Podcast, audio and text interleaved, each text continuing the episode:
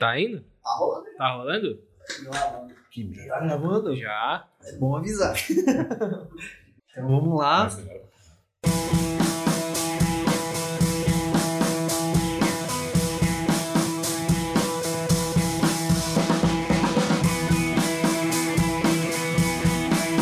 Versão brasileira Dublacast.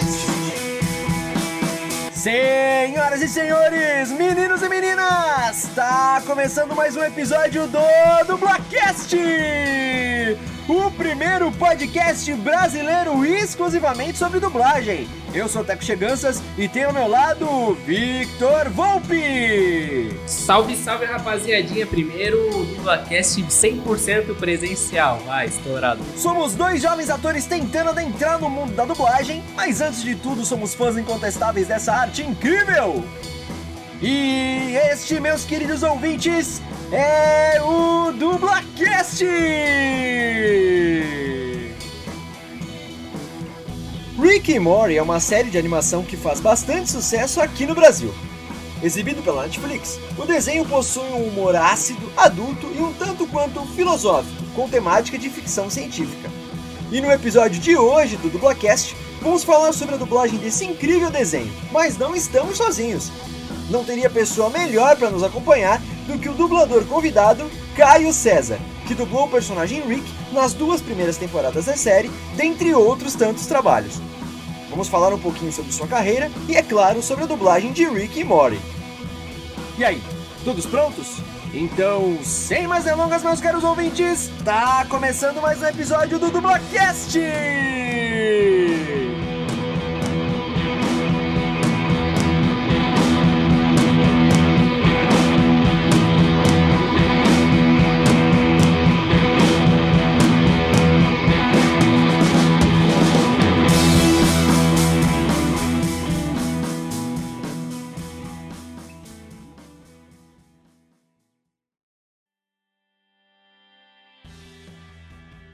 Começando mais um episódio do Dublacast, o episódio 30. Gente, esse episódio tá sendo muito especial. A gente tá gravando aí pela primeira vez presencialmente, aqui com o apoio total da nossa produtora Mythical Lab. Dá um E- salve aí, Mythical Lab. É isso aí. e estamos aqui então diretamente de São Paulo para gravar esse episódio com um convidado que vocês já sacaram na abertura. Daqui a pouquinho ele vai se apresentar aqui pra gente, pra quem não conhece, pra quem conhece também. Mas antes de tudo, antes da gente ir pro tema principal e chamar o nosso convidado, vamos para aqueles recadinhos clássicos de praxe, né, não, Vitor? Claro, cara, bora. Mas antes disso, até Nossa. porque eu já ia esquecendo como é que você tá, meu querido. Tô bem, cara, e você? Eu tô bem, tô feliz, Tá só, né? Devolvers, não sei se deu pra perceber. É, tá emocionado aí. emocionadíssimo. É, mas os recadinhos então vocês já sabem, vamos pedir para vocês compartilharem, seguirem a gente nas redes sociais, é, arroba dublacast no Twitter e também no Instagram, a gente divulga os episódios lá, vocês já sabem disso. Então, mandem também e-mails, né, Vitor? Manda contato.dublacast.gmail.com Isso ou aí é pra... dublacast.contato. Não, é Contato ponto contato.dublacast. é 30 isso. anos de podcast e o cara não sabe nem o É e-mail, beleza. Mas então você já sabe, é esse e-mail, manda crítica, sugestão, xinga o Vitor, aquelas coisas de sempre. Não esqueçam que a gente também tá agora com um site. Vocês podem ouvir os episódios por lá, encontrar os links para todas as plataformas, que é o www.mythicallab.com.br barra dublacast. Importante, gente, como ainda tá em fase beta, aquilo tudo que a gente já vem explicando, também colocar .html no final, tá bom? E por último, Vitão, faz as honras aí de divulgar as redes da Mythical Lab. Segue a, no Instagram a Mythical Lab, arroba M-Y-T-H-I-C-A-L underline lab. E segue lá. E escutar o Sampa Rio E também. escutar o Sampa Rio, que é o projeto deles, que é, é um audiodrama. E tá muito pica, já- já saíram dois episódios, procura lá, Sampa Rio no Spotify. Recados estão, então estão dados aí, são os de praxe, como a gente sempre fala. Então agora, finalmente, vamos chamar aqui o nosso convidado e agradecer a ele, obviamente, de coração, cara, muito, muito, muito obrigado. Estamos aqui gravando com ninguém mais, ninguém menos que o dublador do Rick, de Rick and Morty, Caio César. Caio, obrigado de verdade, de coração. E seja muito bem-vindo ao Dublacast. Muitíssimo obrigado. Bom dia, boa tarde, boa noite. Seja lá que hora vocês estão ouvindo isso. Fico muito feliz com o convite, é um grande prazer estar aqui. E numa edição especial, né? 3.0, presencial. Olha só, muito mais interessante, muito mais divertido. Insano. Insano. Assim que é legal, pô. E vocês não sabem, viu? Vocês que estão escutando, é toda uma produção aqui, um aparato, uma a casa só pra gente, é todo um esquema aqui sensacional, viu? Vocês não sabem como é que é, vocês não estão ligados em toda a equipe que tá aqui por trás. Equipe e plateia. É, isso aí. Plateia é brava. Gosto disso. quase, tá quase uma sitcom aqui. Né? Sensacional, assim que legal, pô. É isso aí. É, e ele tá aqui com a gente para falar, obviamente, sobre, dentre outras coisas, a gente vai falar com ele sobre a carreira dele, fazer várias perguntas que ele já deve estar cansado de responder. Será? Mas a gente tá aqui para falar sobre a dublagem de Rick and Morty. Grande Rick and Morty. Muito bom. Aí. Desenho... Você não gosta, né, Teco? Você é Vamos chegar lá, vamos chegar lá, senão eu vou sair linchado daqui. Sem spoilers. Mas vamos lá. Caio, Primeiramente, cara, a gente gostaria que você se apresentasse pra galera, pra quem já conhece, pra quem não conhece também, ou ao contrário. Perfeitamente. Muito bem. É, então conta sobre um pouquinho sobre você, enfim, fica à vontade aí. Muito bem. Bom, para quem me conhece, eu sou o Caio César. Para quem não me conhece, eu também sou o Caio César. Sou a mesma pessoa. Tenho 33 anos e estou trabalhando com dublagem, estou entrando no meu sétimo ano, então novinho ainda no mercado começando a engatinhar, aprender as coisas ainda. Nós somos embriões, então, né? Embriões, ainda somos. Se Caio César é um bebê engatinhando, nós somos embriões, nós saímos do. Um bebezão. Vocês sabem né? de onde? É um bebezão. Mas também comecei como um embrião. É assim mesmo. Ah, com certeza. Mas e você é daqui de São Paulo mesmo? Sou de São Paulo mesmo, nasci aqui, criado aqui vivo aqui, trabalho aqui, olha só. Não sai de São Paulo, que coisa, né? Preciso sair mais daqui. Maravilha. Então, Caio, aquela primeira pergunta. Você já se apresentou aí, já deu essa resumida. Ai, meu Deus. Como, quando e por que você começou na dublagem? Uau! Como, quando e por quê? Muito bem. Bom, o quando foi especificamente em 2011, que eu, na verdade, venho de meio corporativo, né? Fiz faculdade de comércio exterior, trabalhei em banco, trabalhei na Receita Federal, fui empresário. Mas em 2011 me deu um estalo, eu falei, não é bem isso que eu quero para mim, não. Eu lembrei que eu gostava de vozes, imitação, brincar, essa coisa toda. E fui procurar um curso e, oh, dublagem. Aí eu fui até um curso em que eu entrei no estúdio, virou uma chavinha. É isso que eu quero para minha vida. É beleza. A partir disso, comecei a estudar, me formei como ator, né? Fiz teatro para poder exercer a profissão. E em 2013, efetivamente, eu comecei a trabalhar. Para mim foi uma descoberta fenomenal, porque eu não, não imaginava, não sabia que era possível trabalhar e ser feliz. Olha que maravilha. e sim, é possível. Por isso que eu estou aqui até agora. É incrível, maravilhoso. então você se tornou ator já pensando na dublagem. Especificamente para isso. Quando eu soube que era um pré-requisito se tornar ator para fazer dublagem, foi com essa cabeça que eu fui, focado totalmente na dublagem. O legal é que o ator pode tem outras facetas, né? Pode fazer outras coisas, mas o meu foco sempre foi e continua sendo só dublagem. Entendi. E você fez algum, algum curso específico de atores então antes? É, eu fiz na verdade e, primeiro, eu fiz um curso de dublagem para sentir, para ver se era isso mesmo que eu gostava tal. Me encantei. E, em paralelo, eu fui fazendo um curso de teatro para tirar o meu DRT, né? Hum. DRT é o registro profissional que a gente precisa para exercer a profissão. E então eu fui fazendo as duas coisas em paralelo. Mas eu peguei tanto gosto pela coisa que eu fiz mais de 20 cursos de dublagem.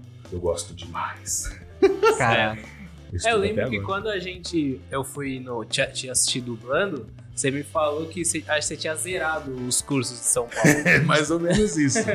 é difícil encontrar algum curso que eu não tenha feito. Ou alguém que não tenha sido meu professor. da hora.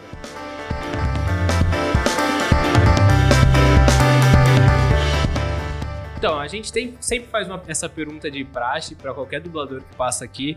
Mas você tem algum personagem favorito que você gostou de fazer? Tipo, o um melhor, assim? Ou, ou, alguns dos? E essa pergunta geralmente de, costuma deixar o dublador na parede, Sim. né? Porque é Bom. difícil mesmo. Além disso, também, se você quiser comentar, no geral, os personagens que você dublou, fica à vontade também. Eu gosto dessa pergunta. É, escolher um é muito complicado, realmente. Mas eu vou citar dois, e esses dois têm um lugar guardado no meu coração e sempre terão. Um deles, evidentemente, é o Rick. O Rick foi um presente incrível, mas deixa eu salientar que eu só fiz a primeira e a segunda temporadas. Só essas duas primeiras. E foi um privilégio gigantesco ter feito esse personagem. E um outro que eu, na verdade, fiz antes do Rick basicamente foi a realização de um sonho, porque eu nem imaginei que isso pudesse acontecer, mas eu fui agraciado com um Cavaleiro do Zodíaco. Olha e só. Cavaleiros do Zodíaco foi um dos grandes motivos que me levou para dublagem. Então, no game A Alma dos Soldados, eu pude fazer o mime de Bennett Nash. Isso para mim foi surreal. Só que, como a dublagem é um processo constante, a gente. Eu tive já alguns momentos que eu falei, nossa, é o auge da carreira, estourei, nossa, olha onde, o que eu fiz. Mas sempre vão surgindo mais trabalhos mais interessantes, então a gente vai sendo consumido por coisas fantásticas. E, mas esses dois acho que são os, os principais nessa questão. É difícil, né? Tem É outros, né? mas eu, eu vou citar esses dois. Pra... Da hora, da hora. Ai meu Deus, tô na parede. E, e foi o, o jogo você localizou, né? Falando. o termo técnico. É o né? termo técnico.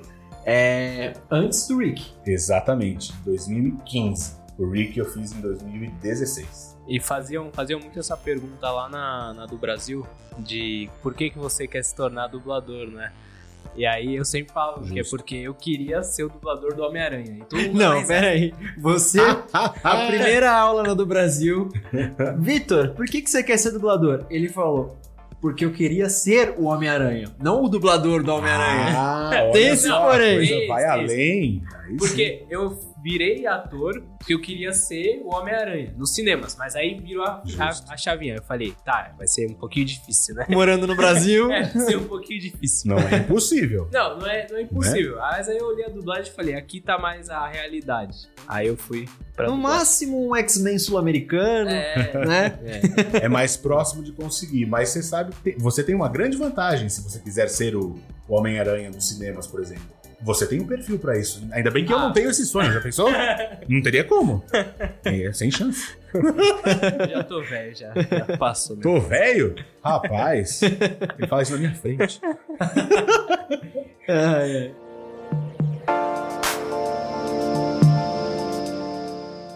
Caio, a gente tinha uma pergunta aqui programada, então eu vou ter- tentar refazer ela aqui, porque você já falou metade dela aqui, então vamos lá.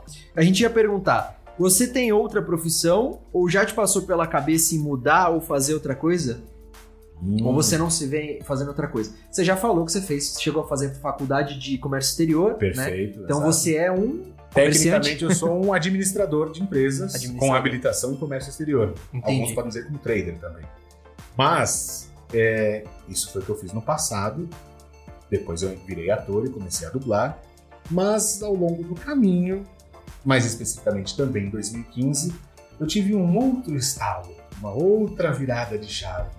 E hoje, eu sou, além de dublador, eu sou investidor. Eu adoro finanças, mercado financeiro, psicologia econômica, então. E o mais legal de tudo é que você pode conciliar tudo isso. É fenomenal. Olha Quando só. eu já achei que, né, olha, descobri o que eu quero fazer pro resto da vida, apareceu mais uma coisa. e assim é, a gente vai descobrindo vocações, talentos, vontades e complementando, e tudo vai se somando. Então hoje eu tô nessa pegada. Eu tenho a dublagem e as finanças como grandes alicerces da minha vida.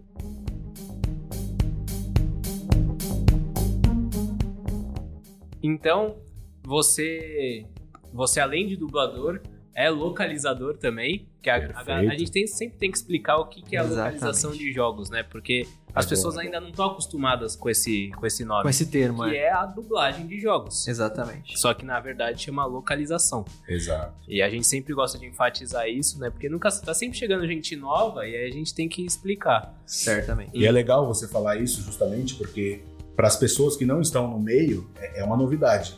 Mas para quem está no meio também é uma novidade. Então muitas pessoas no meio mesmo às vezes se, se confundem um pouco.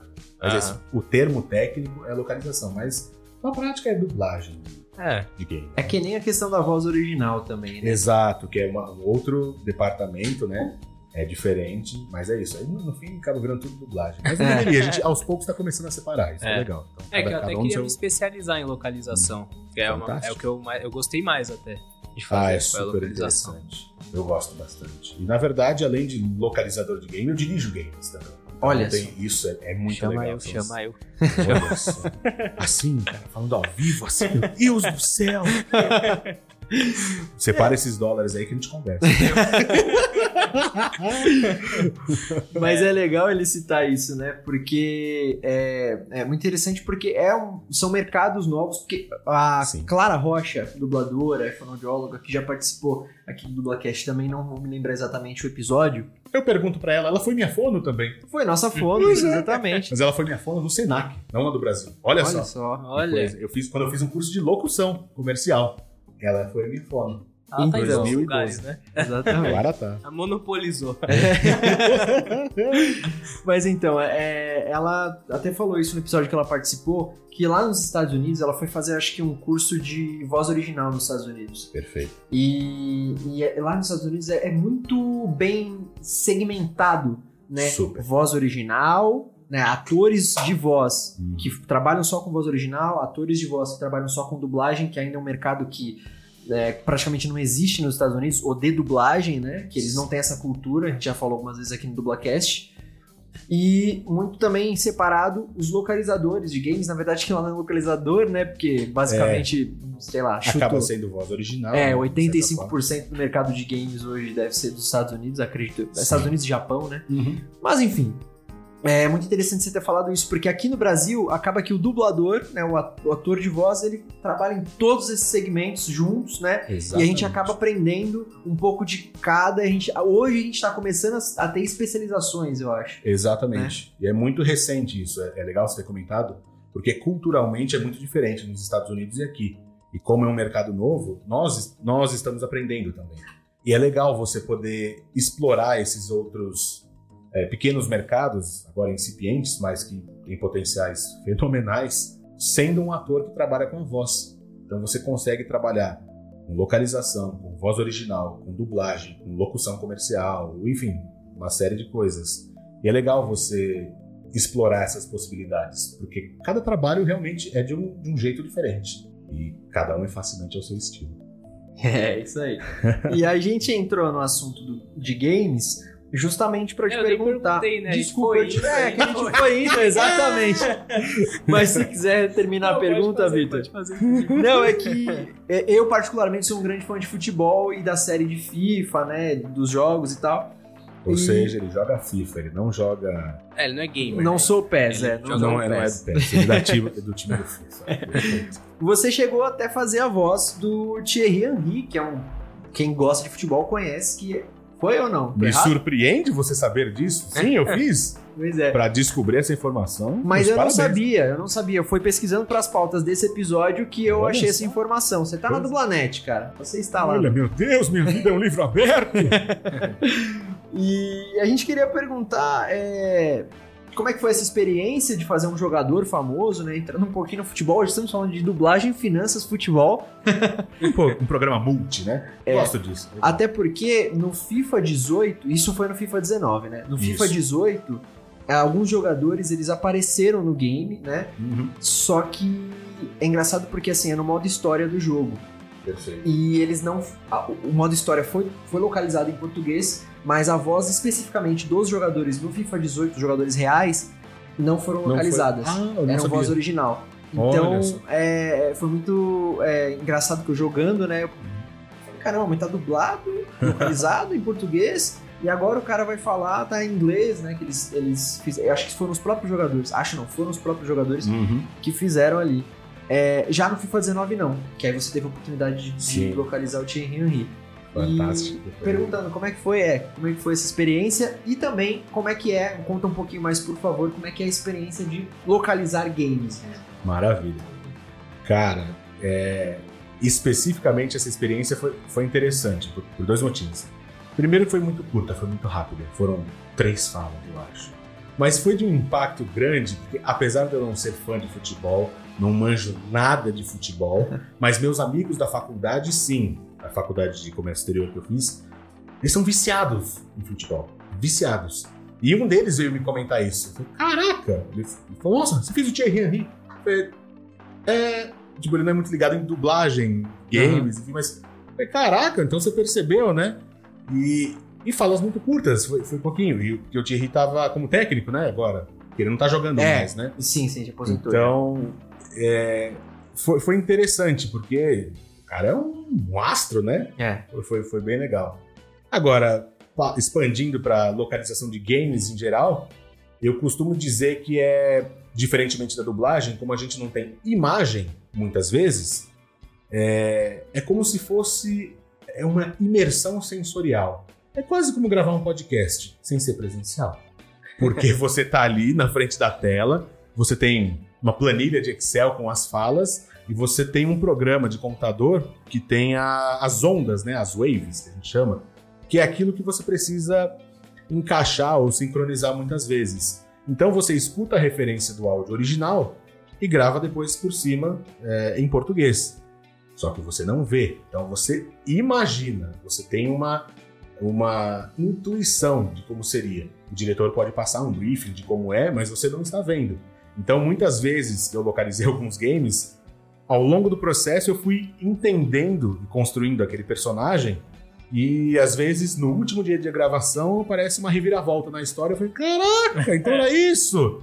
E depois, quando eu vejo as imagens, eu falo, nossa, não tem nada a ver com o que eu imaginei, cara. É muito louco isso. É, um, é uma construção é, simultânea, praticamente, com o áudio. É, então é bem diferente da dublagem nesse sentido. Mas é muito legal. E quais outros jogos que você dublou? Hum, Localizou, desculpa. olha lá, tá vendo? Aqui se faz, aqui se corrige, bicho. É. Olha, acho que o último grande game que eu gravei foi o Death Stranding. Esse também foi um presentaço. Tive a oportunidade de fazer o Guilherme Del Toro, né? O Deadman, foi muito legal. Mas outros games também que me marcaram, que eu posso lembrar agora. Cavaleiros do Zodíaco, obviamente. É, eu gravei o Smite, gravei Lego Vingadores, ah, o FIFA, Hearthstone, que é um game. Ah, vamos aproveitar, inclusive. Sim, dublagem, finanças. Eu também sou gamer. adoro, Olha só. adoro. Então também tem isso. E Hearthstone é um, é um jogo de, de cards, né? De, de cartas colecionáveis, baseado no universo do World of Warcraft. Então eu também gosto bastante. E eu jogo. E é engraçado que eu tenho vários amigos que jogam também, às vezes eles falam, ô, bati em você hoje e tal. Eu falo, "Ô, palhaçada. né?" e, e também jogo CDZ. Hoje tem um game novo que saiu aí, que é bem legal. É o mobile, aquele Awakening. É que chama. maravilhoso. É? Cara, como eu gosto desse jogo. É sensacional. E exatamente. E, e- e é muito louco, porque o pessoal da minha guilda, da minha legião, enfim, a galera que descobriu que eu sou o dublador também. falei, ah, pronto. Agora é a guilda que tem o dublador. Ferrou, então é a melhor guilda. É assim, tá vendo? Joguem, que é muito bom. Mas esses acho que são os principais que eu me lembro. Ah, Tomb Raider também gravei. Esses são os que eu me lembro melhor. Star Wars, alguma coisinha. Mas acho que esses são os principais que me vêm à cabeça. É, dirigir localização é muito diferente de dirigir uma dublagem? Ou não? Bom, como eu nunca dirigi dublagem, eu não consigo comparar, evide- evidentemente, por estar do outro lado. Mas, pelo que eu enxergo, dirigir localização você precisa saber bastante do conteúdo para poder orientar justamente o dublador que está ali sem saber do que se trata e não vai ter uma referência. Então, os dubladores estão muito acostumados a usar a imagem como recurso. Tanto que alguns deles, às vezes, ficam um pouco perdidos por se tratar de um game, não ter a referência de uma imagem. Por isso que eu disse, inclusive, que é uma imersão sensorial. Uhum. Mas eu, quando estou dirigindo um game, eu costumo orientar os dubladores que estão comigo e digo que a ideia é a seguinte: vai lá, faz o seu trabalho que você sabe, e tô aqui para você se divertir o máximo possível. Essa é a minha orientação no geral para eles. E é é uma experiência diferente, porque envolve percepções diferentes do que fazer. Uhum. Mas realmente o meu grande tesão hoje está em fazer, em dublar, em localizar. Eu gosto do fazer. Mas dirigir é interessante também, sob uma outra ótica, é, é bem legal. O diretor de localização, tipo, você tem as imagens ou não? Você também só escuta os áudios? A mesma coisa. A informação que o dublador tem, o diretor também tem. Às vezes a gente recebe um briefing um pouquinho antes para ter alguma noção. Então, se é um game que você tem alguma familiaridade, ajuda. Algum Uhum. um estilo de game, por exemplo, um game de guerra, ou um, um RPG, ou um game de futebol, dependendo do, do que você joga, fica um pouco mais fácil de você se ambientar.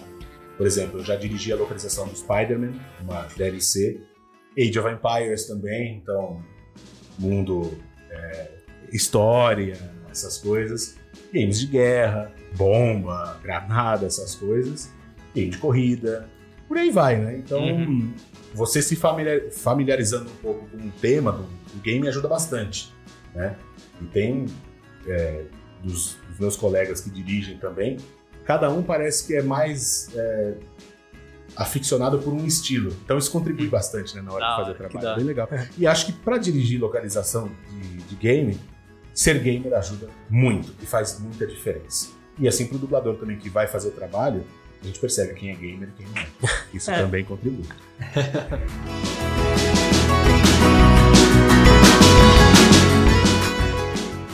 Caio, é, ué, costumam dizer por aí, né, é, que você é apadrinhado, vamos colocar assim, corrija se, se eu estiver errado, do dublador grandíssimo Nelson Machado, né? Uh, mestre! Mestre Nelson Machado, dublador eterno do, do Kiko, do Chaves, entre Fenomenal. outros grandes, grandes trabalhos.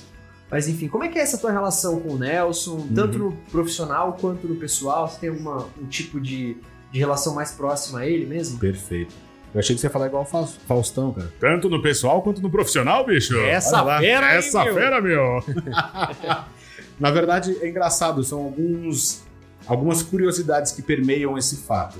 É, sim, realmente alguns dizem que eu fui apadrinhado pelo Nelson Machado, porque antes de começar a dublar, enquanto eu fazia cursos de dublagem e ainda estava me, eh, me formando no teatro como ator, eu trabalhei com o Nelson num programa de rádio que ele fazia, um programa de web rádio, eh, que era o Papo com o Machado. E eu era o assistente dele ali. Então, ele apresentava o programa, fazia tudo sozinho, e eu ficava auxiliando no intermédio dele com os ouvintes que mandavam perguntas, então jogava isso no ar para ele. E os convidados eram sempre dubladores ou pessoas da área. Nesse meio eu fui conhecendo muitos dubladores. Então, para muitos deles acho que rolou essa associação natural de que eu fui apadrinhado pelo Nelson.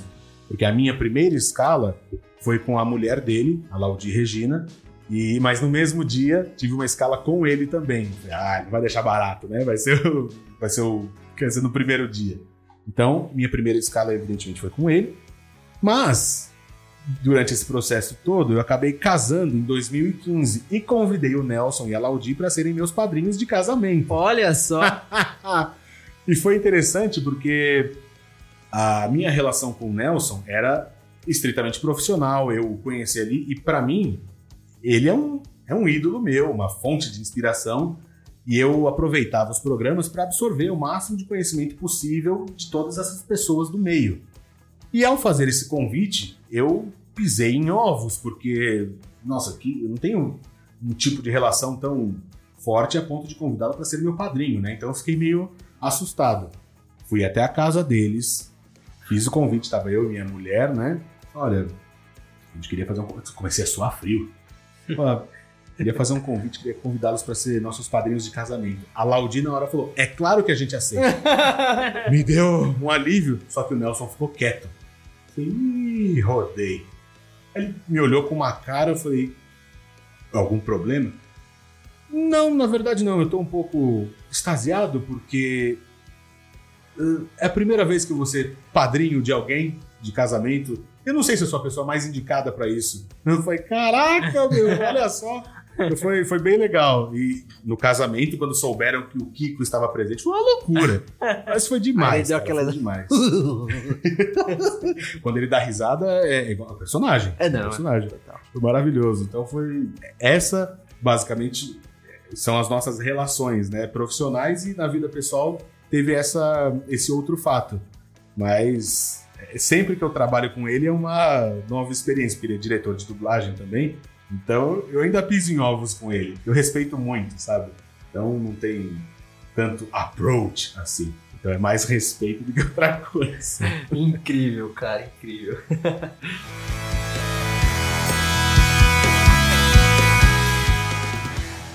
Olha só, mas o papo tá maravilhoso, a gente tá conhecendo ainda mais esse cara aqui que é uma figura, gente boa pra caramba, Caio César. Bondade sua. Não, que isso. Mas nós temos um tema principal do episódio que eu acho que o pessoal tá aguardando bastante aí, que é Rick and Morty, a dublagem desse desenho aí que todo mundo curte, aparentemente menos eu. Só você, é. Some daqui, meu. Some daqui. Então vamos fazer uma última pergunta pro, sobre o Caio especificamente, que já linka com Rick and Morty, a dublagem. Então vamos lá. Rick, como aconteceu na sua vida? Pois bem, em 2016 eu comecei a trabalhar em um estúdio e fui fazendo alguns trabalhos e surgiu a oportunidade de fazer um teste para o desenho. Já foi teste, então. Foi um teste. É, E aconteceu muito rápido, na verdade, porque eu trabalhei pouco tempo nesse estúdio. E acharam que seria interessante eu fazer, vá, ok, vamos fazer. Coloquei lá, colocaram a imagem, passaram para assistir. Aí eu olhei, comecei a observar, falei, hum, tá, é um desenho, adoro, mas é parece uma sátira, uma paródia de De Volta para o Futuro. Falei, ferrou, nunca vi De Volta para o Futuro, como é que eu vou fazer? Mas enfim, deixei pra lá. Nunca viu De Volta pro Futuro, olha lá. Queria eu até assisti. Ah, semana passada. Mas enfim, me concentrei, concentrei, falei, vamos lá, né? Aí fiz o teste e tal, percebi que o personagem era evidentemente muito mais velho, é um senhor, é um cientista, o cara bebe, o cara rota enquanto fala. Falei, da hora, gostei disso. então, fiz o teste e tal, fui aprovado e depois de- de saber do resultado, inclusive eu falei pro diretor, falei, por que você não faz o teste pro Mori? Porque sua voz vai combinar, acho que vai ser super legal. No original, é o Justin Roiland que faz a voz dos dois, mas aqui, como é dublagem, a gente não pode fazer isso. E eu falei pro Renan, né, o diretor, falei, cara, faz o teste você. Ele ficou meio assim, meio na dúvida tal, acabou fazendo, pegou. E foi uma experiência incrível, porque naquele momento rolou uma química muito boa entre nós dois para fazer aquele trabalho. E rolou muita autonomia, é, a gente pôde criar uma série de coisas, respeitando evidentemente o produto, mas é- essa autonomia que raramente a gente tem para fazer os trabalhos fez com que assim não fez diferença conhecer ou não de volta para o futuro até depois até porque a gente percebeu que não tinha nada a ver depois né? Foi só uma ali no, no piloto né? No, no programa piloto. Cara foi é uma brisa muito louca mas foi sensacional. Adorei adorei quem sabe, quem sabe, no futuro eu possa fazer o personagem de novo. Mas não tem garantia de nada. Opa! Spoiler. A gente não sabe. Polêmica! A gente não sabe porque o... quando eu encerrei a segunda temporada, eu acabei não renovando para a terceira. E quem acabou assumindo o papel foi o Enio Vivona, que tinha feito o teste comigo na época também. No dia que eu peguei o teste, eu encontrei com Enio no estúdio e ele veio falar comigo. Eu falei, cara, nossa, parabéns, como é que você conseguiu fazer? É super difícil e tal.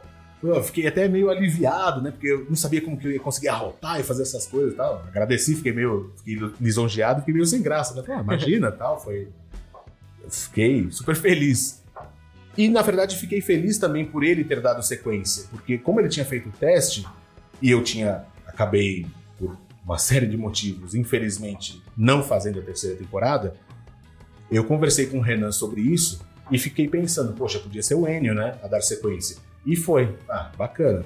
Eu sei que o trabalho dele. O cara é o. Meu, o cara trabalha na Praça é Nossa, o cara é fenomenal, ele é o imitador de primeira. E mas sempre rola aquela polêmica de mudança de voz, tal. É, faz parte, né? Acontece. Então rolou até uh, uma suspeita de que eu pudesse voltar para a quarta temporada.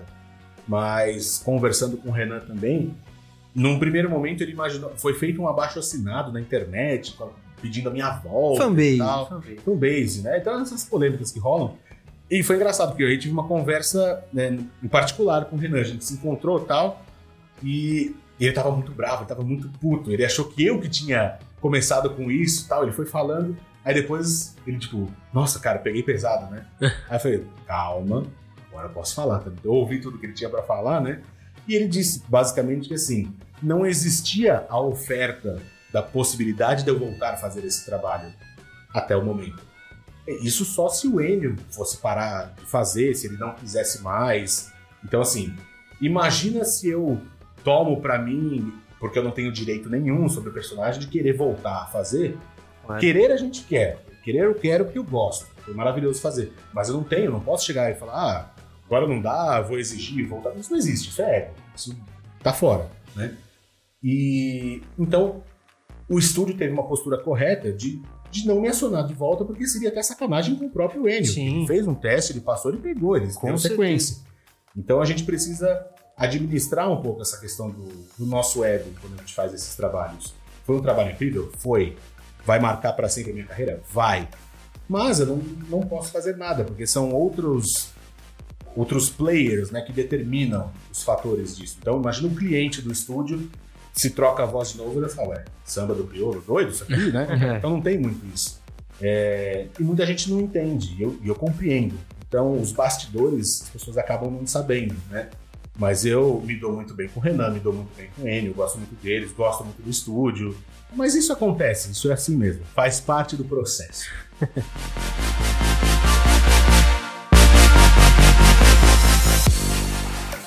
Maravilha, maravilha. Então vamos lá para a gente falar sobre Rick and Morty, esse desenho aí. Então, Vitor, por favor, nos agracie com a sua tradicional sinopse Victor Hopeway de Rick and Morty, por favor. Claro, eu tô um pouco com vergonha de fazer a sinopse, mas eu vou fazer. Olha o cara. Ele tá com vergonha e eu tô curioso.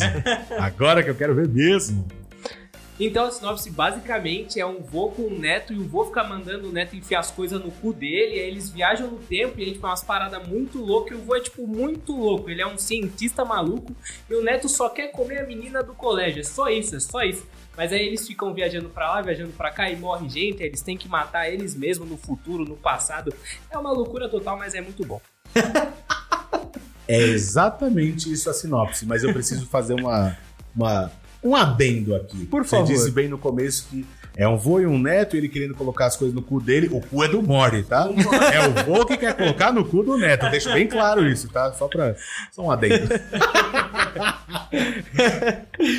então, gente, como o Victor aí nos agraciou com a sinopse, né? Rick and Morty, ele é uma série de animação adulta, para quem não conhece, né? Lá dos Estados Unidos. De comédia de ficção científica criada pelo Justin Roiland e o Dan Harmon para o bloco de programação noturno Adult Swim do, ca do canal Cartoon Network, né?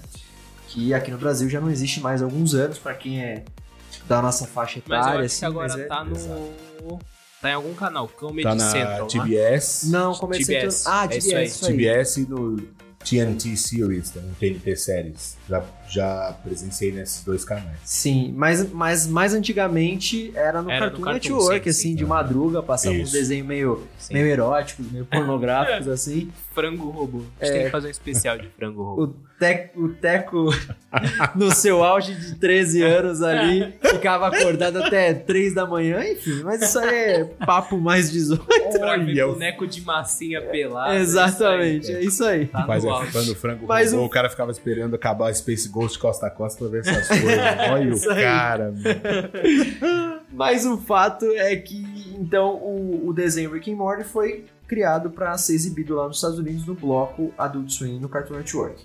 A série estreou em 2 de dezembro de 2013 e conta atualmente com quatro temporadas. No Brasil, ele é transmitido pela Netflix desde 2016 e pelos canais de TV por assinatura TBS e TNT Series. Exatamente isso que É. o, o nosso querido Caio César falou. Bom, dando um pouquinho da. Antes da gente debater sobre a dublagem, né? Falar um pouquinho sobre a dublagem da- do desenho. é, a ficha técnica aí que a gente sempre passa, então. As quatro temporadas foram dubladas, e Caio, por favor, nos corrija se tiver alguma informação errada e você souber. As quatro temporadas foram dubladas no estúdio Dubbing Company, em Campinas, aqui em São Paulo, para a mídia Netflix, né? O cliente foi a Netflix. Ah, com direção do Renan Alonso e tradução do Carlos Freires. Yes. Então, a ficha técnica do elenco, o, o Rick, obviamente, estamos aqui agraciados com essa presença maravilhosa, foi dublado a primeira voz do Rick, na primeira e na segunda temporada, foi feita pelo Caio, nosso convidado. Rick Sanches da Terra, dimensão C-137. Você está preso por crimes contra os Ricks alternativos pela autoridade do Conselho dos Ricks Transdimensionais. Mori, tem gente que pagaria uma fortuna por esse tipo de descoberta. Ah, eu entendi. As panquecas normais já têm o formato de disco voador. Hum, eu que devia fazer café pra você por me aturar. Mal posso esperar pra ver sua aventura descer pelo ralo. E quanto a vocês, seus idiotas, isso é uma caixa de Mystics. Eu vou mostrar como funciona. E a partir da terceira temporada, assumiu o Enio Vivona, como ele já tinha dado né, uma introduçãozinha aí pra gente. O Enio ele é comediante e imitador lá na Praça é Nossa, é, há muito tempo já, né? Ele também dublou, entre, entre outras coisas, o Arthurito na, em La Casa de Papel, Sim. né? Que é feito pelo Henrique Arce. Ele também fez o Chuck Norris, olha só, ele dublou o Chuck Norris Olha só. que era o personagem Matt Hunter no filme Invasão USA. E também dublou o Inácio no filme Lice no Reino dos Birutas. Ah, quem quer ver um cientista maluco usar ferramentas de ficção científica feitas à mão pra detonar alienígenas? Se dá pra sentar com a família no Shoney's!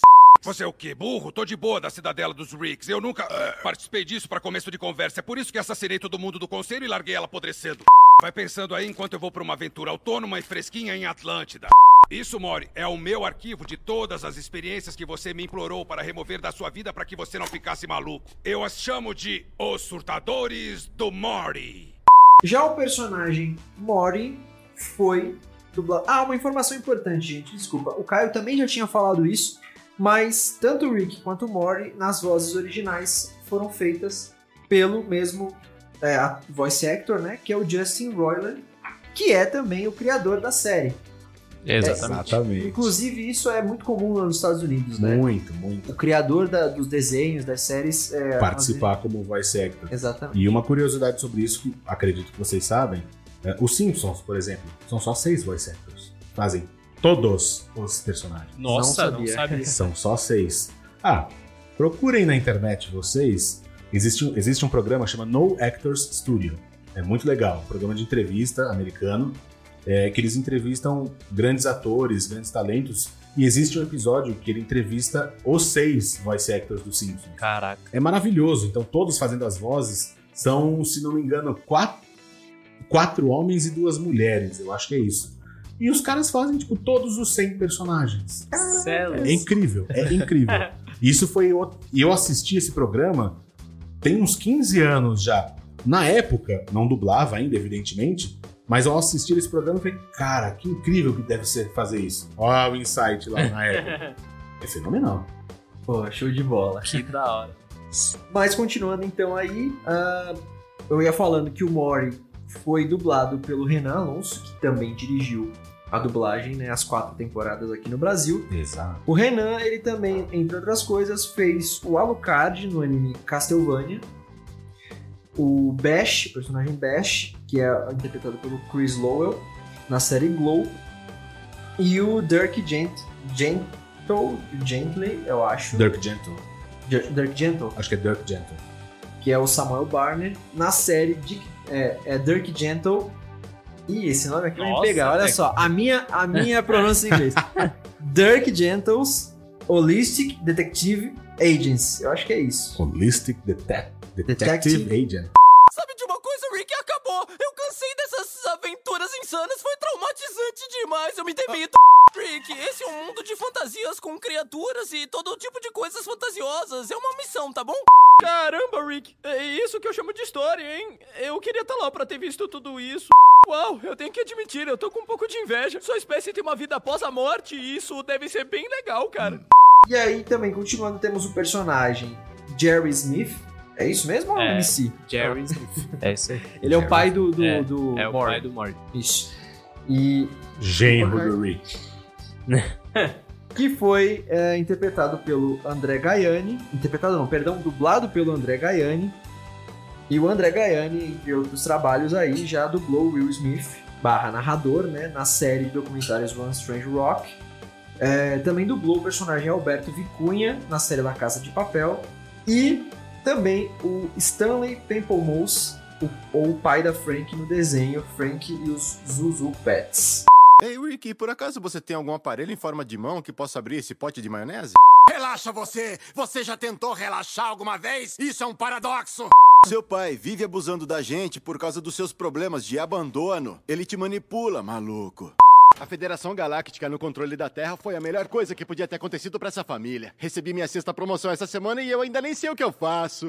Continuando aí, temos a personagem Beth Smith, que é a mãe, né, do nosso querido Morty, ah, interpre- Filha do Rick. filha do Rick, Filha do Rick. dublada pela Raquel Elaine, Uhum. é, que dublou já a atriz Kristen Stewart no filme Marcados pela Guerra, a Silva, Silvia, perdão, Krasinska no anime. Olha só, agora precisamos de alguém fluente em alemão, porque o Ah, anime fácil. é um anime, é um desenho japonês, só que é, é, se passa na Alemanha é, ou na Polônia, acho um dos dois. É por ali. É por aí. a pronúncia, acredito eu que seja Schwarzmark. E ela também dublou a atriz Nenelix no reality show The Real House- Housewives of Atlanta. O que eu tô querendo dizer é que em algum momento eu perdi aquela garota de olhar vibrante de Muskegon. Tá dizendo que eu devo largar o Jerry? Eu não acredito que finalmente estou tendo essa conversa. Tá bom, pai, mas amanhã também faz um ano que você voltou pras nossas vidas. Eu vou fazer panquecas no formato de disco voador. Summer, tenha um pouco mais de respeito com seu pai. Ele tá pondo na mesa uma porrada de comprimidos. E continuando aí, temos a personagem Summer Smith, que é a irmã né, do, do Maury, ah, dublada pela Mariana Posato, que também dublou a Alison Parker, ou a, a atriz Maria Pedraza, em La Casa de Papel. Ela também dublou a Mickey no anime Devilman Crybaby, e é a voz da Michelle Visage no reality show RuPaul's Dra- Drag Race na versão para Netflix, tá? Na versão da dublagem para Netflix, porque também o RuPaul Drag Race tem uma versão de dublagem que não, que é dublagem, mas é em, em voice over Sim, sim. de RuPaul. Então, muito importante falar que é essa é, a, a, a Mariana Posato, ela é a dubladora mesmo, faz a voz da Michelle Visage no, no- na versão dublada da Netflix do RuPaul Drag Race. Pai, a mamãe é uma mulher linda. Olha pra ela. Você vai perdê-la. Ai, meu Deus. Ele reconhece outros cachorros na TV. Feliz Natal humano, pai. Ah, essa é uma linha de questionamentos intensa, Snuffles. E finalizando aí a lista dos personagens principais de Rick and Morty, a personagem Jessica, que é a É o Crush? crush do Morty. a crush do Morty. Motivo, a Jéssica é motivo do qual o Morty destruiu o universo dele. Rolou. vamos chegar lá, vamos chegar lá. Ela é dublada pela Carla Martelli, que dubla, entre outras coisas, a personagem Tóquio, atriz Ah, ela é O- a Tóquio? é Ah. Úrsula Né? Corberó, Úrsula Corberó, em La Casa de Papel. Quase todos aqui, na verdade, pelo estúdio também. Sim, né? exato. É que lá em que foi, foi dublado lá, né? Então, boa parte do elenco acabou fazendo as duas produções. Sim. Ela também é a Capitã Iris Benhard no anime de nome alemão difícil, Schwarzenmarken. e a Cifa no anime Castlevania. Ah, meu Deus. Morty, nossa, você tá tão lindo hoje. O Brad é um babaca. Tá sempre tentando provar que é um machão. Eu só quero encontrar alguém bacana e doce. Várias garotas estão indo nadar nuas mais tarde. Se quiser vir com a gente, Na real, é agora. Sério. Vamos fazer isso agora mesmo. Essa é a última conversa sobre o assunto que eu tô fazendo vestida. ah, eu não sei. Quer dizer, obviamente, se aparecer alguém especial, eu vou me jogar. Mas tem que ser especial de verdade. Nada que eu tenha minimamente considerado no passado. Então esses foram aí uh, os dubladores dos personagens principais de Rick and Morty. Uh, também contam com outras vozes aí, outros personagens menores. O Enio, inclusive o Enio Vivona, o próprio Enio Vivona, que também dublou o Sr. Goldenford. E também temos Luiz Nunes, o Thiago Guimarães, que foi nosso convidado aqui Ah, uns é, episódios atrás. é. O último episódio da. Não, penúltimo episódio da primeira, Da primeira temporada, temporada. do Dublacast. E também o Gustavo Martinez, dentre outros vários dubladores aí que participaram da série.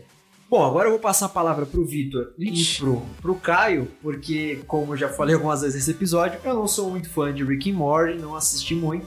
Acho que já deu pra perceber o, vários problemas de pronúncia aqui e tal. Mas, meu, o que, que vocês acham da série? Por que, que vocês acham que ela é tão bacana? É, por que fez esse sucesso? Pode falar sobre Rick and Morty. Cara, um dos motivos de fazer tanto sucesso eu acho que é muito palavrão, tá ligado? E tipo, não, não tinha isso. E aí a galera tava necessitada e aí, tipo, veio algo muito legal, muito engraçado com palavrão e que também tem uma história muito da hora, tá ligado? Só tinha o South Park, né? Tipo- É, tinha só de Park, e os Simpsons, talvez. Mas Simpsons não. É, não Simpsons fala não tem tanto palavrão. Não tem tanto palavrão. E aí vem um. com uma dublagem que, tipo, é muito boa, que fala palavrão pra caralho na Netflix. E aí, tipo, a galera, caraca, diferente. E aí gostaram. Eu acho que é meio que isso, tá ligado? O advento do palavrão é interessante porque, como eu, como eu comentei antes, o lance de dessa autonomia na hora de fazer. Primeiro que no original tem muito palavrão. né? Uhum. E É algo poder, comum, né? É, exato. E ter a oportunidade de usá-los é tão bom. é muito legal, libertador quase. E o pessoal curte isso, né? E essa autonomia da gente poder fazer algumas adaptações também, acho que, acho que contribui. Acho que é isso também.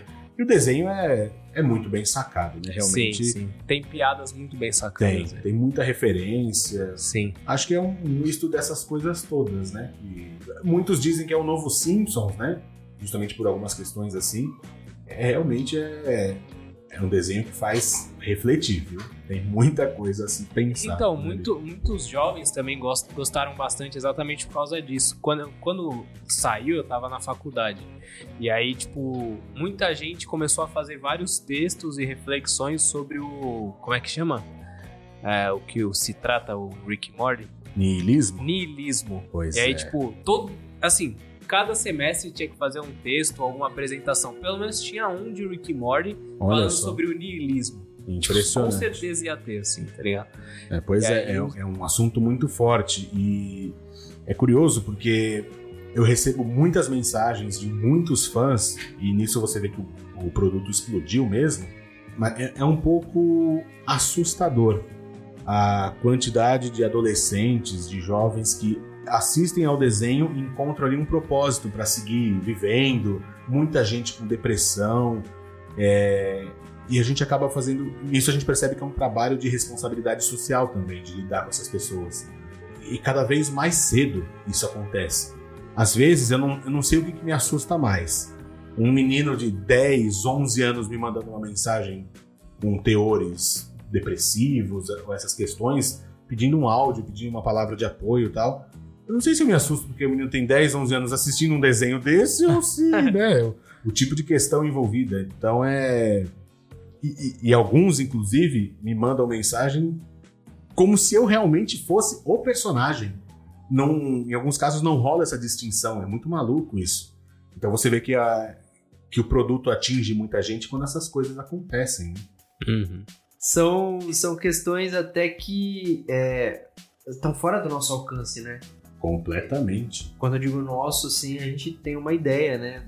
Não passamos ainda por isso, mas existem casos de, como já falamos aqui no Dublacast também, até no episódio de La Casa de Papel, lá com a Mônica Mariano e o Thiago Guimarães, que eles contaram diversos pedidos de fãs para eles fazerem as vozes dos personagens, né? Que é uma coisa que vai...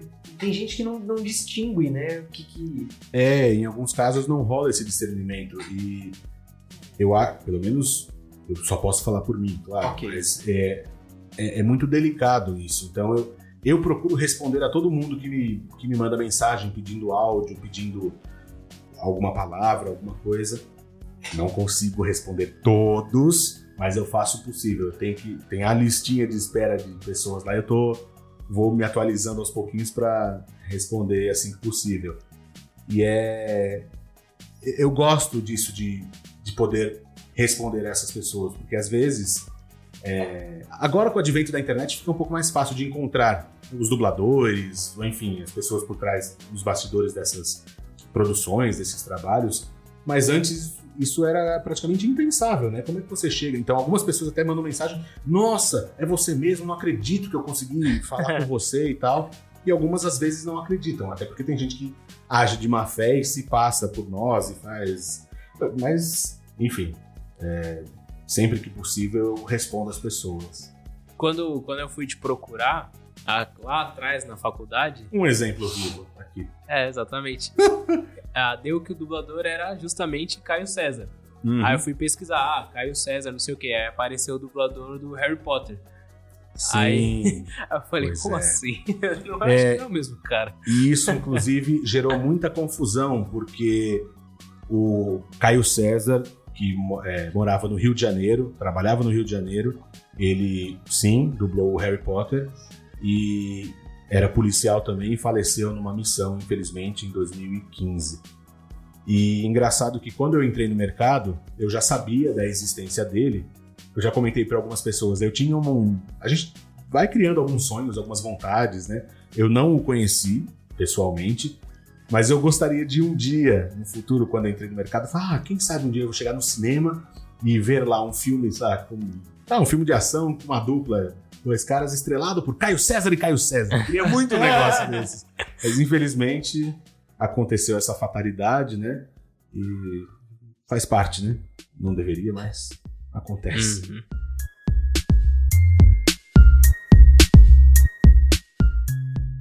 Uma pergunta sobre a dublagem do Rick Mori. Uhum. É, você tem alguma curiosidade dos bastidores assim que você pode falar pra galera? Ah, tenho. Se tiver Essa é várias boa. também, fica à vontade pra falar várias. Ô, louco. Ah, aliás, devo dizer uma coisa. É a primeira vez que eu participo de um programa falando sobre Rick and Morty. Então, Uau! digamos que é tipo uma exclusiva. Vocês são os primeiros. Bota aí o selinho de explosivo, Sim, por exclusivo. favor. Mas tem uma história legal. É, o que acontece? Enquanto a gente estava gravando, eu ficava em pé, né, com o microfone, e o Renan, que é o diretor, ficava atrás de mim, com um computador, com um fone, observando. E o Rick, por várias vezes, arrota ao longo do- das falas. E o que me, de certa forma, ajudou é que quando eu era criança eu arro- arrotava o alfabeto inteiro. Era sensacional. A gente fazia campeonato disso no meu prédio e tal.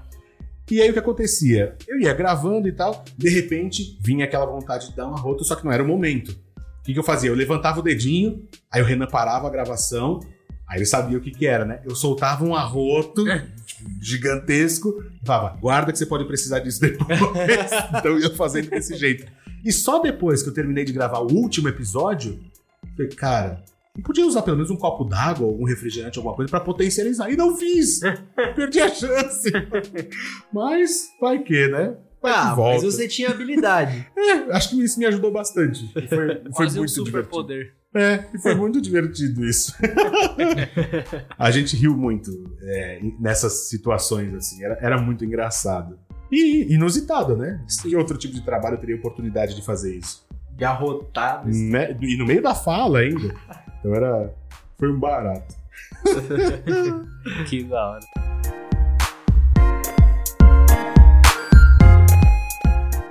Você já falou como é que você conseguiu o papel do, do, do Rick, né? Que foi por meio de teste, como Uhum. a grande maioria dos trabalhos no mercado de dublagem, né? Dubladores fazem testes, o cliente sempre pede teste e tudo mais. Eh, quase sempre pede testes. Sim. E a gente sabe que nós, dubladores, só ficamos sabendo que nós vamos dublar quando a gente chega no estúdio. Exato. Até mesmo os testes a gente fica sabendo só na hora que a gente entra no estúdio. É bem assim mesmo. Mas Você já tinha dito pra gente, né, que você não conhecia o desenho, foi, foi algo inédito pra você, a- a- apesar do Rick and Morty já ter sido estreado nos Estados Unidos um tempinho antes de chegar pro Brasil. Ah, então foi uma grande surpresa pra você, né? Foi. Quando você começou a dublar o Rick and Morty, você imaginou que o desenho ia ser um sucesso aqui no Brasil também? Excelente pergunta. Na verdade, eu acho que a gente nunca sabe quando um trabalho vai estourar ou não, né? A gente não tem essa noção, a dimensão que isso, a proporção que vai tomar. E eu, como falei, descobri na hora de fazer o teste, não sabia do que se tratava, mas ali eu já percebi que o Renan tinha estudado muito a respeito do, do desenho. Então, ele já tinha assistido várias vezes, ele conhecia tudo. Então, eu acho que ele foi um diretor exemplar nesse produto. Talvez ah, mérito da qualidade da dublagem, acho que muito mérito é dele, porque ele se dedicou a esse projeto de uma maneira que ouso dizer que em poucos lugares eu vi pessoas fazerem dessa forma. Para mim foi fundamental pro, pro resultado do trabalho. E eu justamente não conhecia nada, nunca tinha ouvido falar, não sabia. Tanto é que eu fiquei assustado, fui fazer, fui, "Ih, de volta pro futuro, paródia, ferrou. E não, você vê que, de certa forma, eu acho que tem um lado bom da gente não saber antes. Porque você consegue é, se prender exclusivamente ao que você está assistindo na hora. Para você dar o máximo de verdade com o que você está vendo, sem você ter o seu juízo de valor antecipadamente. Função do diretor, sim, de saber o que está acontecendo, mas você desenvolver o trabalho, eu acho que na hora talvez funcione melhor. Inclusive, eu gravei alguns animes que eu não tinha assistido nenhum também. Poderia ter a oportunidade de, de assistir depois que eu soube que eu ia começar a gravar, mas eu falei: não, não vou assistir porque eu quero fazer da mesma forma, só na hora, né? Eu acho que é um, um pouco desse jeito.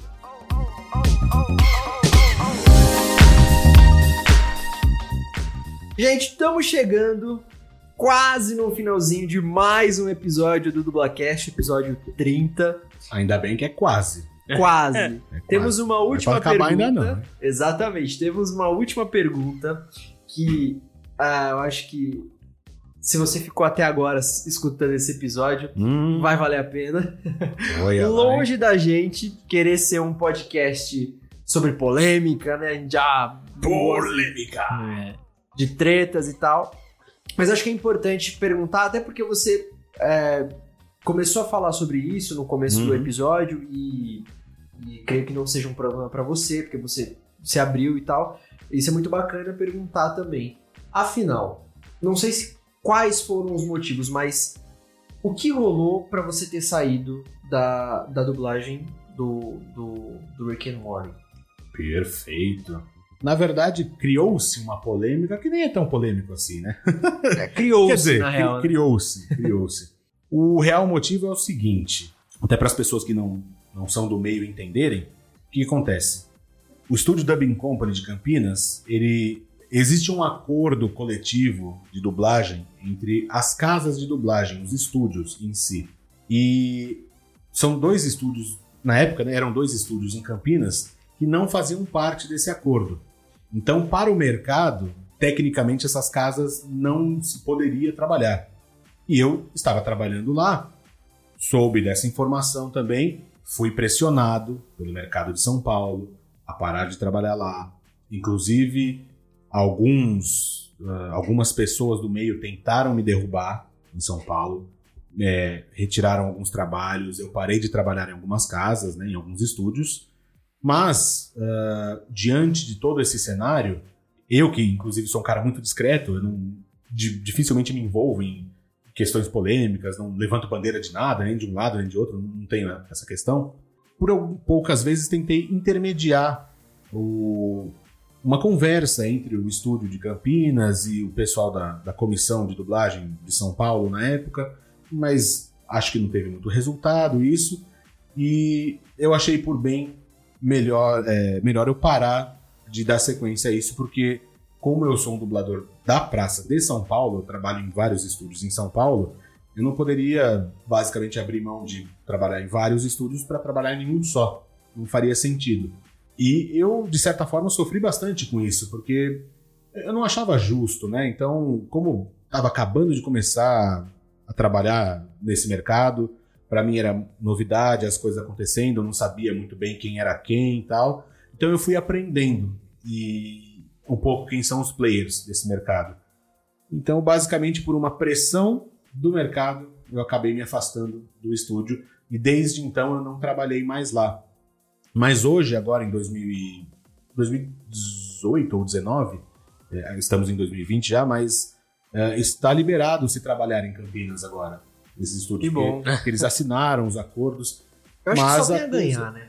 É, exatamente. Mas aí são justamente a questão dos players envolvidos por trás disso, né? A gente não tem poder de decidir ou de resolver nada.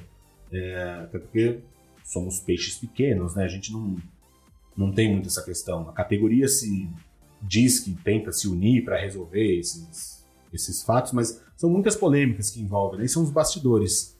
E se isso tivesse acontecido hoje, aí sim eu poderia ter dado sequência, mas tudo foi uma questão de, eh, do momento, né? Naquele momento, teoricamente, não se poderia trabalhar ah, em Campinas, porque dizia-se que ia prejudicar o mercado formal, mas também existe um outro lado que dizia-se que fizeram uma reserva de mercado em São Paulo, então são, são várias questões, né?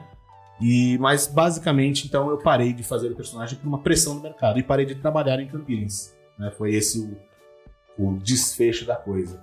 Eu lamentei bastante porque eu tive, depois disso, eu tive muito apoio de muitos dubladores, inclusive, dizendo que eu não deveria parar, que eu deveria continuar, mas cada um sabe onde aperta o calo, né? É complicado. Então, hoje o cenário tá diferente, mas na época, só eu sei o que eu sofri por conta dessas questões. Infelizmente foi isso. Feliz ou infelizmente, né? Então, É, foi o que é aconteceu. esses dois pesos, na verdade. É, exato. É, eu acho que o que essa, aconteceu. essa questão é. Que bom que o mercado tá mudando, o mercado de São Paulo, Uhum. e já tá rolando essa aceitação para Campinas, enfim. E Gente, outras praças E outras também, né? praças, exatamente. É porque, nossa, aí é uma opinião bem pessoal mesmo, de um Uhum. cara que é novato em tudo, novato de idade também, de, de carreira e tal. Mas eu acho que todo mundo tem a ganhar, né? Com certeza. É, a dublagem, é claro que outros polos que se abrem é, não tem tanta qualidade no começo, porque vai estar aprendendo a fazer e tal, né? Fora de São Paulo, no caso, da, da cidade de São Paulo. É, então, às vezes, a gente pode ter coisas que não são tão é, com tanta qualidade. né? Exato. Mas eu acho que é justamente por isso que é importante essa aceitação no mercado, todo mundo se abraçar, porque acaba melhorando e quem ganha é a dublagem como um todo. A dublagem brasileira, a dublagem paulista. É. Então é, é in- infeliz isso que aconteceu, né? Você, não sei se colocar assim, mas você perdeu um personagem que era Uhum. querido por você, querido pelo público, Sim. que rolou essa mobilização toda dos fãs, né? Uhum. Chegou a um ponto até é, de abaixo assinado para você voltar e tal Exato. te trouxe é, é, alguns, algumas dores de cabeça desnecessárias. Mas enfim, como você falou, é, acontece, o momento é outro e que bom que tá melhorando, né? Exato. E pegando carona nesse seu comentário, é, justamente, as pessoas vão aprendendo. Em alguns. é, E eu frequentar, frequentando vários estúdios, é, foi legal. Assim, o que eu tive de lição disso é que eu comecei a saber quem é quem, com quem eu estou lidando em cada lugar que eu piso. Porque somos todos atores, né? Mas depois do que aconteceu, pelo menos comigo, os atores não têm mais máscaras. Olhando no fundo dos olhos, eu sei quem é quem agora. E, então as posturas mudam, os comentários, algumas pessoas se afastam, algumas se aproximam, algumas te derrubam deliber- deliberadamente e por aí vai. E algumas pessoas vinham me falar, né? É, Nossa, Campinas está aprendendo, temos que tomar cuidado com eles. Gente do céu, então tem de tudo, a gente escuta de tudo. Né? E parece que eu- é como se eu fosse um mensageiro, vou ficar passando mensagem de lado para outro, não tem nada a ver com isso, né? É, e justamente como eu falei, eu sou muito discreto, não me envolvo nessas questões. Sim. E justamente todo mundo tem a ganhar. Mas é, faz parte desse nosso mercado. E para mim, hoje, o que eu enxergo é que bom que isso aconteceu comigo. Porque hoje eu me relaciono com as pessoas do mercado de uma outra forma. Então, eu aprendi a me blindar e saber com quem eu lido agora. Isso é muito bom. Para mim, é, foi excelente. Alguns que tentaram me derrubar não conseguiram e só acabou me enaltecendo. Então, assim, há males que vem pra bem. Né? Um personagem que se foi, outro personagem que chega, mas o futuro a gente não sabe. Vai que volta, né? não dá pra saber. Com certeza.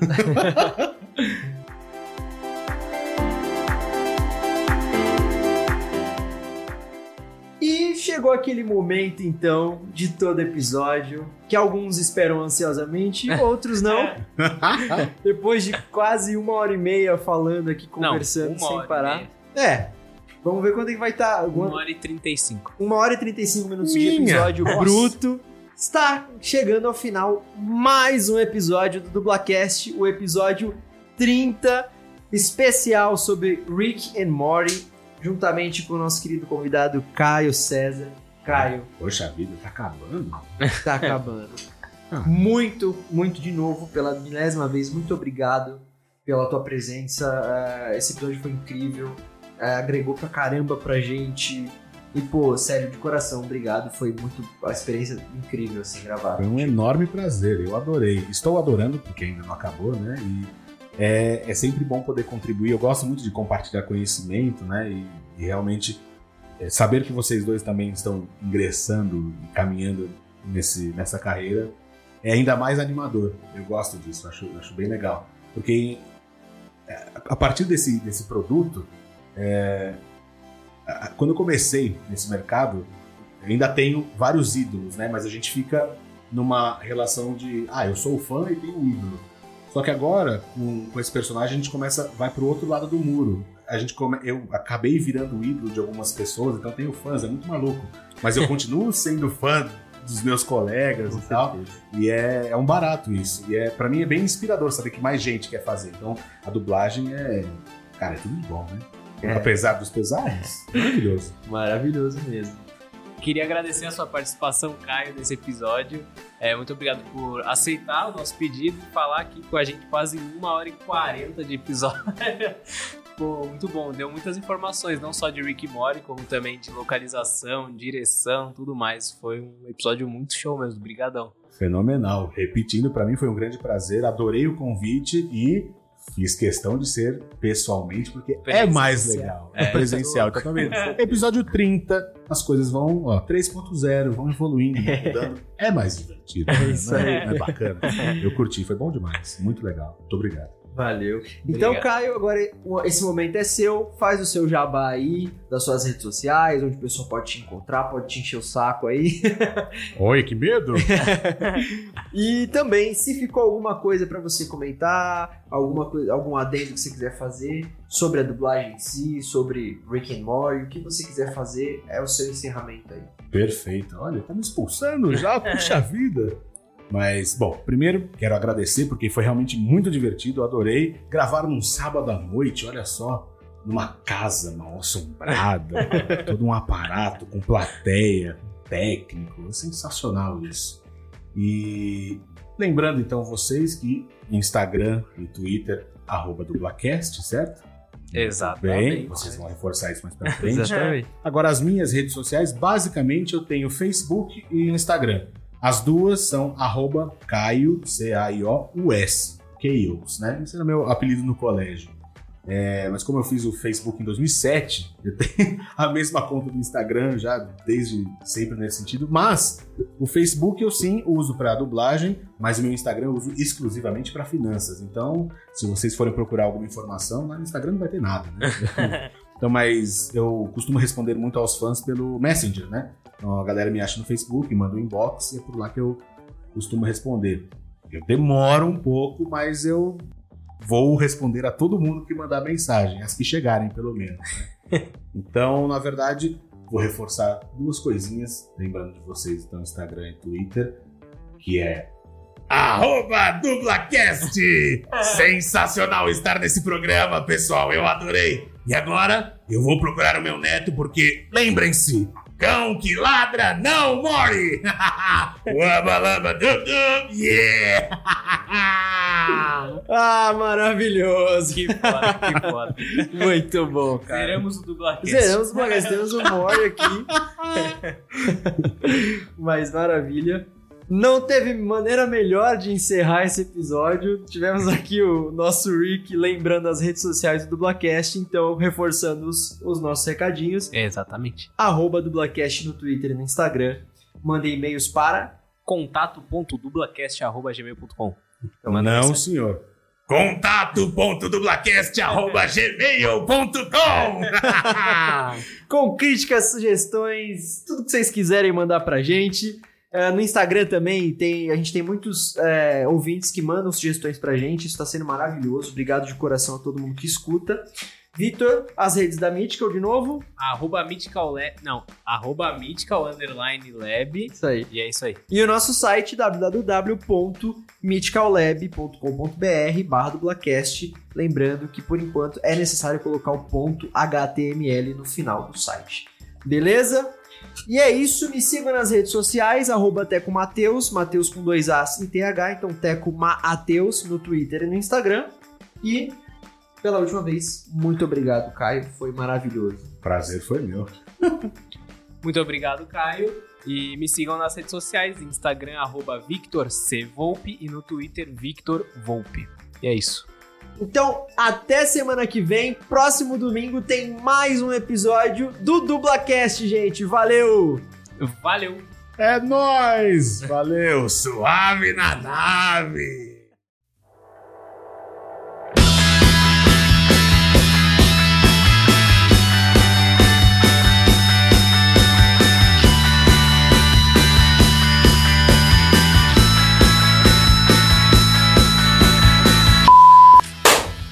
Nossa!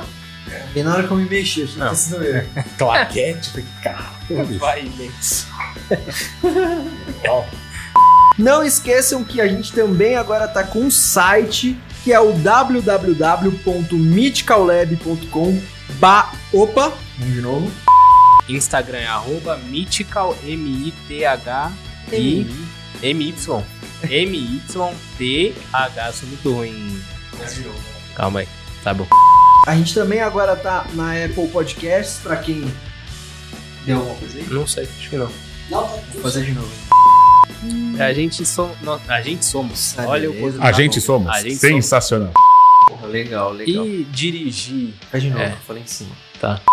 É, Peruíbe, tem um pessoal falando ali, tá dando eco, tá pegando aí não, né? Imagina que não. Eu não estou escutando nada vindo de lá fora.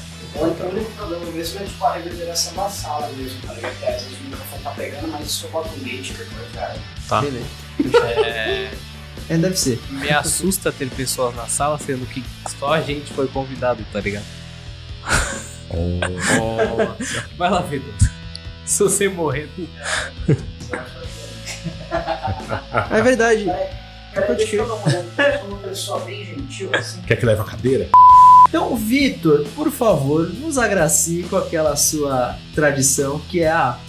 Du... é a perdão, desculpa. Como que é? Sinopse. é interpretado pelo Mikkel. Mikkel. Como é que é? Já esqueci. Miquel. Mikkel. Tá. Miquel. Mikel. Charles Markham. Shazam Marker. Charles Marcus. Charles Markham. Schwarzsmark. Schwarzsmark. É alguma coisa tipo Schwarzsmark. Essa coisa assim. Americaniza, Schwarzsmark. né? Schwarzsmark. Lembra o Schwarzenegger? É, mas foi assim que eu falei, então eu vou deixar. Foi assim que você falou, obviamente. É isso aí. Charles Markham. É a marca do Schwarzenegger. Schwarzsmark. Charles Markham. Que foi dublada pela Mariana Possato. Posato. Posato, perdão, é com Z, eu falei Possato, beleza? Também, Uhum. né, que dublou o Sr. Goldenford. Ah, Golden Fold, né? Golden, é Goldenfold? Acho que é Golden Fold. É que aqui é Golden Goldenford. Golden, Acho que é Sr. Goldenfold, então tá. Mas pode ser que você tenha razão. Não, vou falar É então. que tá, o Rick não estudou na escola, né? Então. É. O Rick condena a escola, então também não sou obrigado a saber o nome do diretor, do professor. e encontram ali uma maneira, um, um sentido na vida. Muita gente com depressão, com problemas sérios. Ai, desculpa, Desculpa. cara, eu ia espirrar, não, eu pedi pra você só... Ah! Não, não, não me, atra... não atrapalhou não, mas é que eu perdi o espirro. Até me Quando for, desconcentrei. for dar um tapa. Desculpa, desculpa, Não pode erro, não. Não erro, não. É porque ia vazar, então. Ah, pode, pode dar um tapa. Foi bem. Ah, eu, eu também não cheguei a perguntar. Um fato engraçado sobre a dublagem do Rick Morty. Uhum. Faz direito. Não faz cucu. É, Não, Caralho. Cucu, é que, tipo... Eu ia fazer a pergunta, mas a gente, faz. tipo, vai... Não, mas é maravilhoso isso porque tá Sobre fluido. a dublagem, eu tenho uma história. Eu vou refazer só essa pergunta, a chamada, mas a resposta já, já valeu. Você, tá? eu pensei falou, no É. meio do teste. É. Você fez uma carinha quando eu tava falando, mas. Cara, mas ele já falou isso, retardado. Beleza, eu vou só fazer.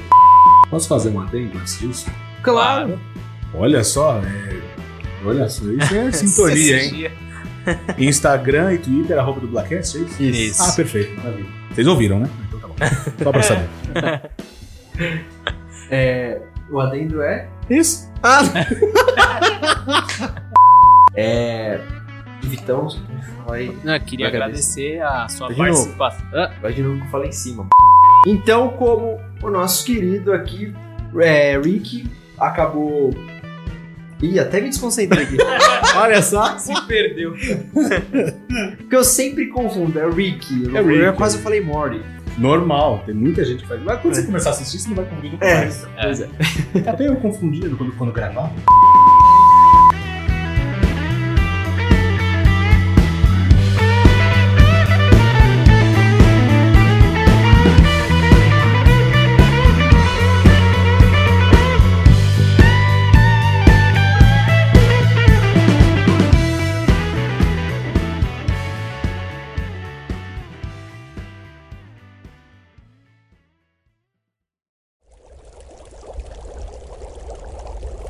uma produção musical.